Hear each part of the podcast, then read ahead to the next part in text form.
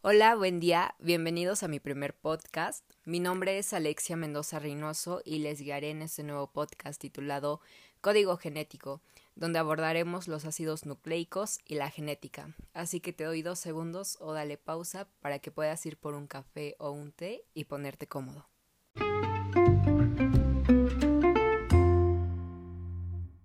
Comenzamos. Empezaré hablándote un poco sobre qué es el código genético. Y el código genético son las instrucciones que le dicen a la célula cómo hacer una proteína específica. Aquí usaremos las letras A, T, C y G, que son las letras del código del ADN. Representan los compuestos químicos. La adenanina es la A, la timina la T, la citosina la C y la guanina la G, respectivamente, que constituyen las bases de nucleótidos del ADN. El código genético para cada gen combina los cuatro compuestos químicos de diferentes maneras para formar palabras de tres letras, las cuales especifican qué aminoácidos se necesitan en cada paso de la síntesis de una proteína. También el código genético es el término que usamos para nombrar la forma en que las cuatro bases del ADN se encadenan de forma que la maquinaria celular y el ribosoma pueda leerlos y convertirlos en una proteína. En el código genético, cada tres nucleótidos consecutivos actúan como un triplete que codifica un aminoácido. De este modo, cada tres nucleótidos codifican para un aminoácido.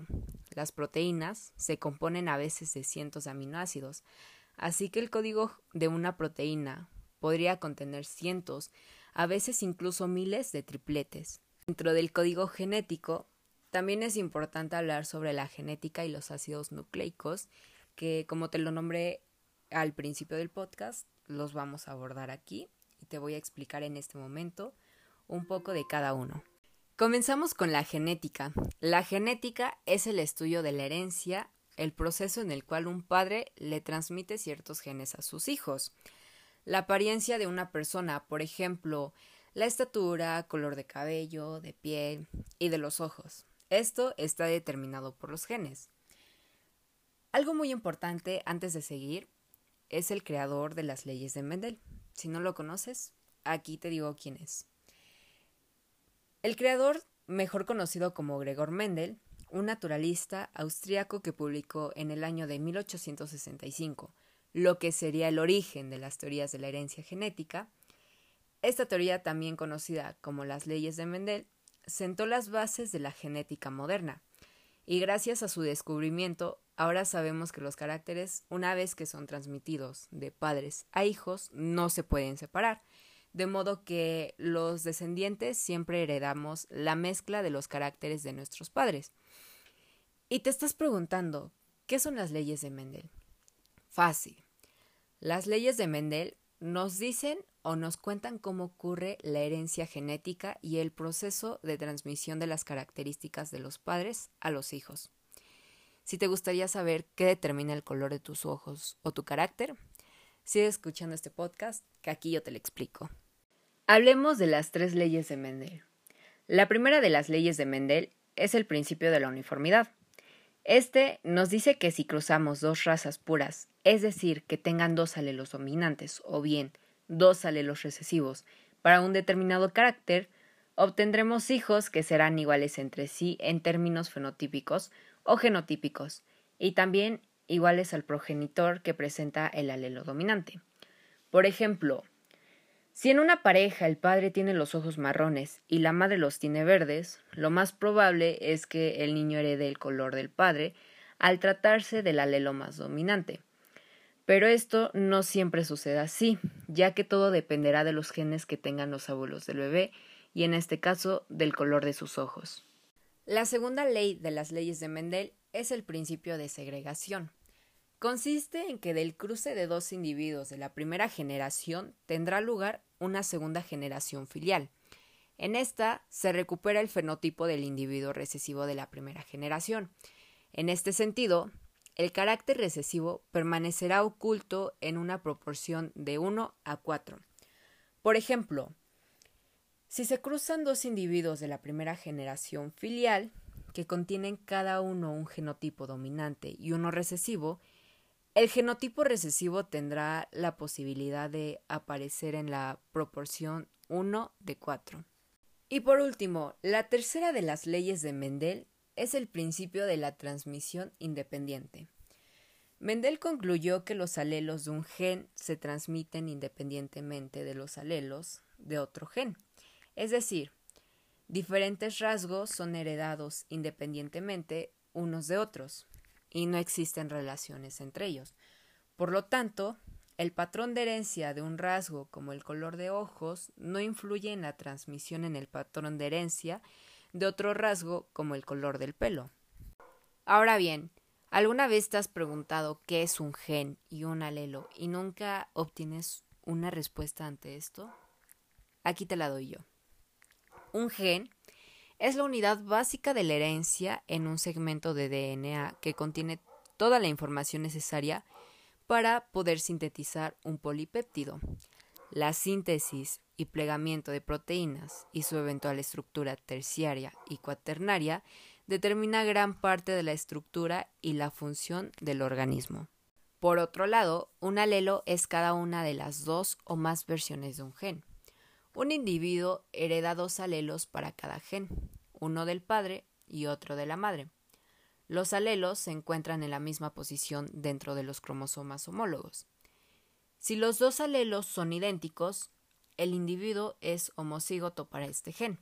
En cambio, si los alelos son diferentes, el individuo es heterocígoto para este gen. Aunque el término alelo fue usado originariamente para describir variaciones entre los genes, ahora también se refiere a las variaciones de secuencias de ADN no codificadas, es decir, que no se expresan. Vamos a ver los dos tipos de alelos que existen, según su expresión en el fenotipo. Pero tengamos en claro que el fenotipo engloba aquellas características o rasgos que son determinados por los genes y el ambiente.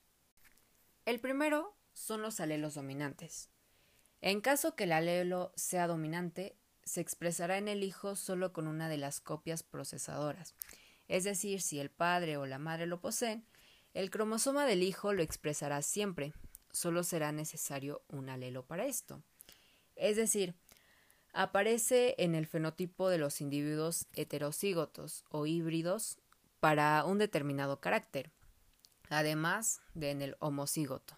Y el segundo son los alelos recesivos.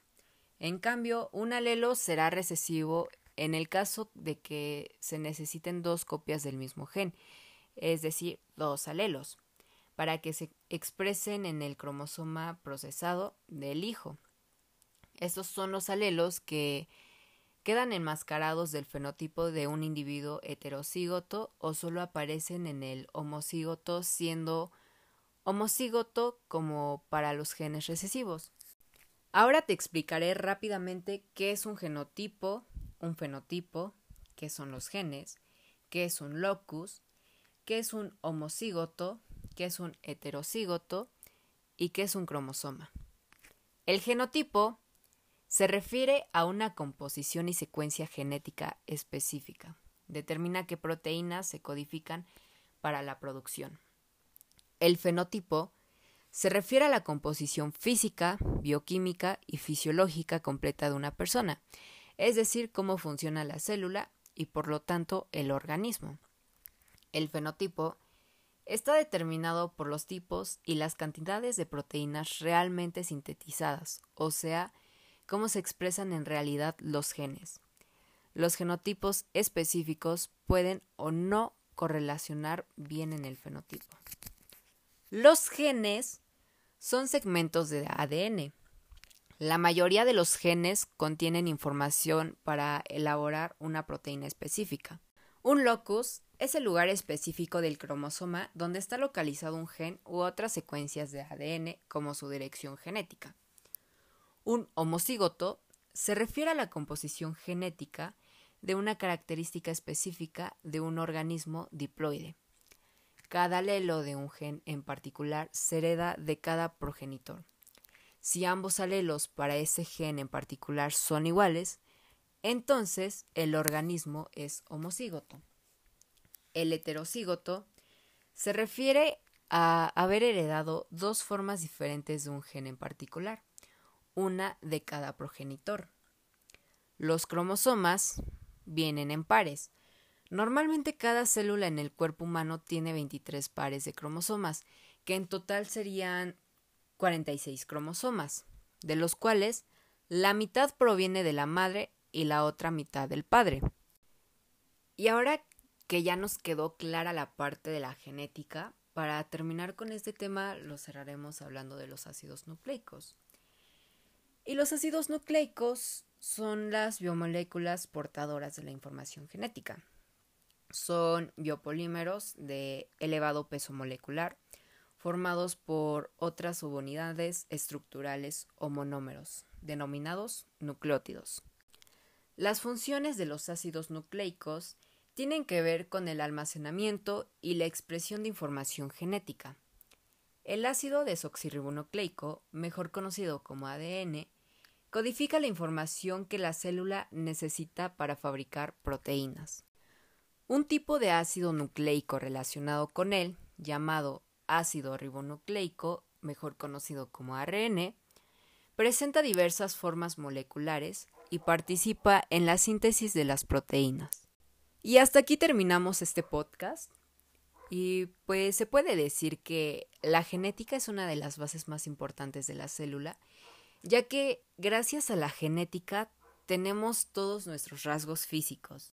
Las leyes de Mendel son el conjunto de reglas básicas sobre la transmisión por herencia de las características de los organismos padres a sus hijos.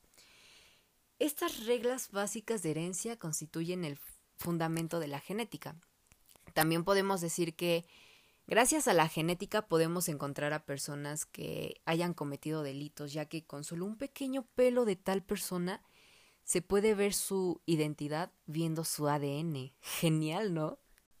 La genética es de gran ayuda y lo será siempre para la humanidad y la ciencia. Y bueno, ahora sí, hasta aquí termina mi primer podcast. Espero y te haya gustado y si fue así, te espero en mi segundo podcast llamado El mundo que nos rodea, donde te hablaré sobre niveles de organización de la materia, generalidades de biología, ramas y ciencias auxiliares. Así que espero verte por ahí. Hasta luego.